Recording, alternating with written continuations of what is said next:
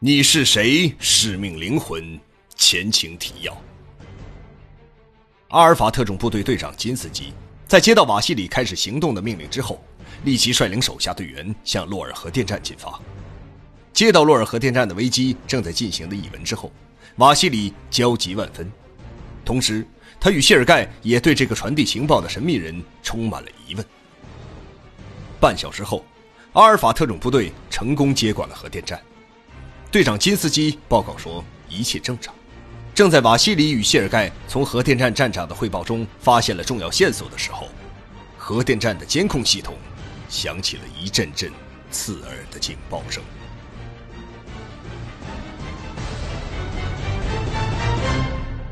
第二章二十六，阿尔法风暴下。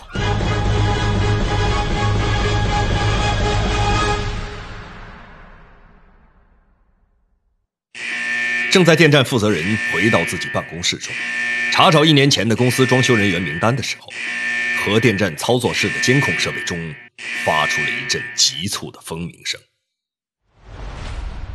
这声音一阵紧过一阵，就像夜晚森林中夜枭的哀嚎，很是瘆人。在此刻听来，仿佛是死亡的呼唤。聚集在电站操控室的众人。不约而同的看向了电站墙上的液晶显示面板。指挥室中的瓦西里等人也同样注意到了这个突发状况。他低头看了一下手表，显示的时间是上午九点零四分。瓦西里通过实时视频系统，听到电站主控制室内发出的警报声，刚刚放下的心立刻又悬了起来。一方面说，那个神秘人的情报看来是准确的。另一方面，最令人担忧的是，核电站到底发生了什么样的故障？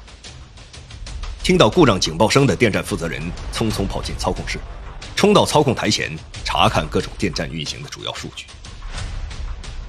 立即给核心降温，加大冷却水压力和流量。大胡子站在操控台前，向工作人员下达着命令。坐在操控台上的操作员紧张而有序的遵守着指令。报告站长，措施无效，核心温度还在继续上升。一名坐在操控台旁的操作员向站长报告说：“瓦西里紧张的盯着指挥部中的屏幕画面。这时候，在屏幕的副显示屏里出现了一位核电站方面的专家。瓦西里立即打开了与这个人的音频通讯。”由于洛尔核电站发生了突发事件，已经没有可能再与负责人沟通。瓦西里一面看着屏幕中洛尔核电站主控室的人员忙碌着，一面与屏幕中的核电专家咨询着情况。电站是否有紧急关闭状态，或者可以采取其他有效手段恢复正常运转？瓦西里焦急地问询屏幕中的专家。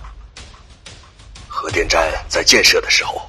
都有紧急关闭措施，不过必须在排除故障后才能采用，否则会引起意想不到的其他一系列连锁反应。当然，对于高危险的核电站来说，一般都有另一套备用的程序。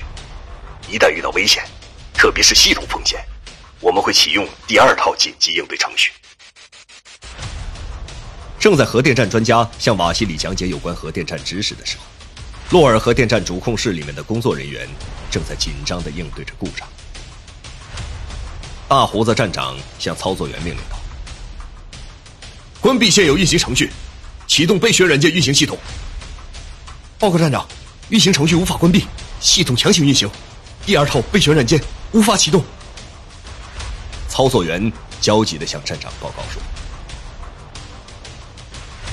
金斯基看着主控室墙壁上的显示屏，向瓦西里报告说：“核心温度继续升高，措施没有起效。”眼看着事故越来越升级，电站站长和瓦西里等人都焦急万分，电站主控室里面的人都露出了恐惧的表情。马上向柳京总统汇报洛尔核电站事件。瓦西里对正在与自己视频连线的将军说道：“实际上。”将军已经通过视频系统看到了洛尔核电站里面发生的一切。报告指挥，那个神秘的人礼堂中的那个，他又向我们传递情报了。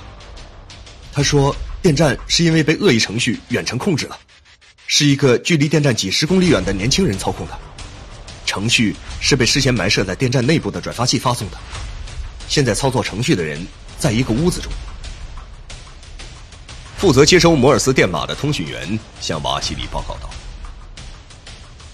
瓦西里、谢尔盖等人立即走到通讯官的电脑前，注视着礼堂中的神秘人发来的信息。你再说一遍，到底怎么回事？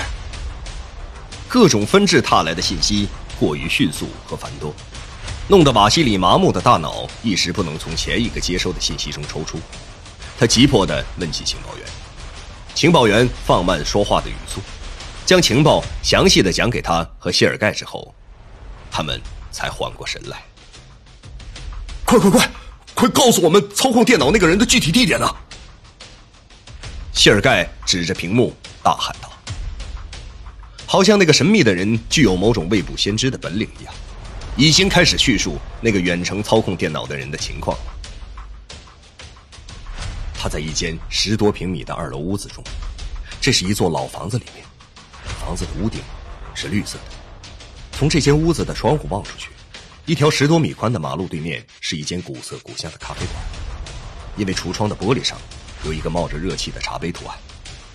咖啡馆的门是暗红色的，门的上部带有装饰的雕像。好像是一个少年骑着马的雕像。咖啡馆的旁边是一间麦当劳餐厅，与餐馆挨着的是一间修车行，上面写了宝马、奔驰、奥迪等车标，是一家专修高档进口车的维修部。情报员看着屏幕中翻译出来的文字，向瓦西里和谢尔盖等人解释说：“呃，这个人的信息说。”远程操控电站程序人的具体位置，在俄罗斯，类似这样的地点太多了。目前的条件是无法具体定位这个地点的。这，这犹如大海捞针一样啊！莫斯科派来的安全顾问这时候插了一句不冷不热的话：“拿地图来，这个地方一定距离洛尔核电站不会太远。”谢尔盖下达命令的同时，突然间脑子中对那个从礼堂中向外传递情报的人产生了一个大大的疑问。不过，在这个关键而紧张的时刻，他并没有将心中的疑问向大家说出来。手下人将大比例的军用地图拿来之后，谢尔盖就在地图上仔细开始寻找起来。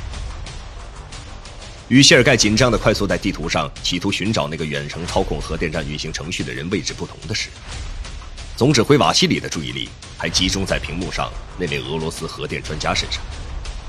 这也许是由于二人身上肩负的使命不同，谢尔盖一心想消灭恐怖分子，而瓦西里不但要对整个世界负责，还要对俄罗斯总统负责。他的思考更为全面。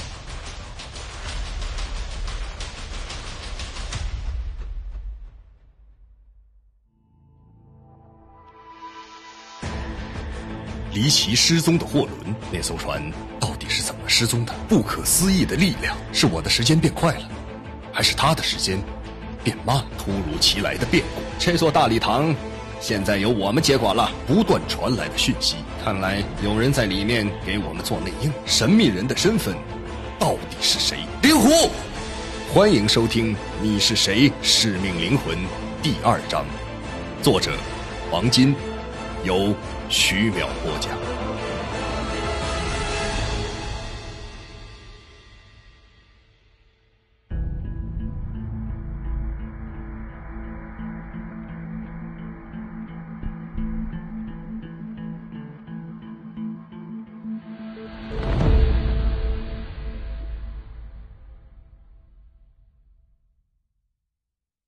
假如核电站事故不能避免，目前我们还有多长时间？还有就是，电站事故造成的核泄漏会产生多大的危害？马西里提高了声调问核电专家：“保守估计，我们还有五十五分钟到七十五分钟。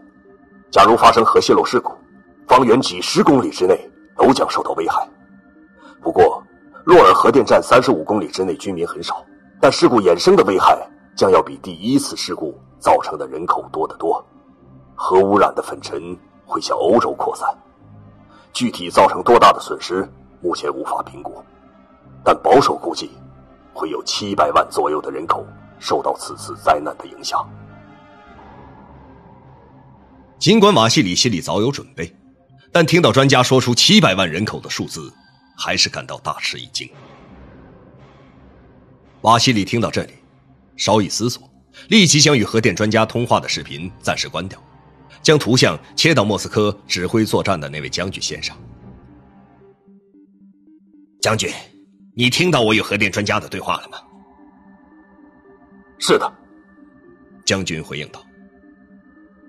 请你将这个信息立即传给总统柳京，我建议严密封锁这个消息。好的，我立即转告总统。同时，我同意封锁消息。呃，我我知道那个幕后远程操控核电站程序的人所在的地点。虽然说话的声调不高，但还是犹如晴空中的一声炸雷一般，震惊了指挥部中的每一个人。大家不约而同的看向说话那个人所在的角落。说话的人是一个坐在角落中负责监听礼堂中情况的下级警官。刚才由于戴着耳机，没有听到瓦西里、谢尔盖等人详细的对话，不过多多少少还是听到了只言片语。他将一只耳机取下之后，听明白了他们的对话，于是转身对瓦西里说出了这句话：“快说，是哪个城市？”你的依据是什么？谢尔盖焦急的问。呃，是安尔图市，距离洛尔核电站一百公里左右。那个操控电脑的人所在的屋子是人民大街四十二号。这栋楼房只有两层，房子的颜色是黄色，房顶的颜色是绿色的，去年新换的房顶。马西里犹如落水者突然抓住一棵稻草一样，兴奋的神情难以抑制。一下子从椅子上跳了起来，奔向这个负责监听的警官面前，用炯炯有神的眼睛注视着眼前这位年轻人。由于手下的这位警官所说的话关系重大，谢尔盖抢先来到自己这位手下面前。他盯着眼前这位警官看了大约两秒钟之后，说道：“你知道你刚才这些话意味着什么吗？”他害怕这位警官不理解他话中的意思，又接着问了一句：“这可是关系到千百万人生命的事情，你听懂了吗？”警官虽然紧张的涨红了脸，却语气坚定的说：“我以我的职业担保，不，我以安尔图市市民的荣誉担保我刚才说过的话。我就是这个城市出生成长的。”两个月前，我还休假回到了安尔图，与我的同学们在那个咖啡馆喝的咖啡。不过，那个人说的那间修车行的情况不完全正确。那间修车行什么车都修，也经营二手高档车，奔驰、宝马、保时捷什么的。瓦西里看到谢尔盖局长又一次确定之后，一颗悬着的心总算放了下来，久违的笑容此刻终于出现在。这张饱经风霜的脸上。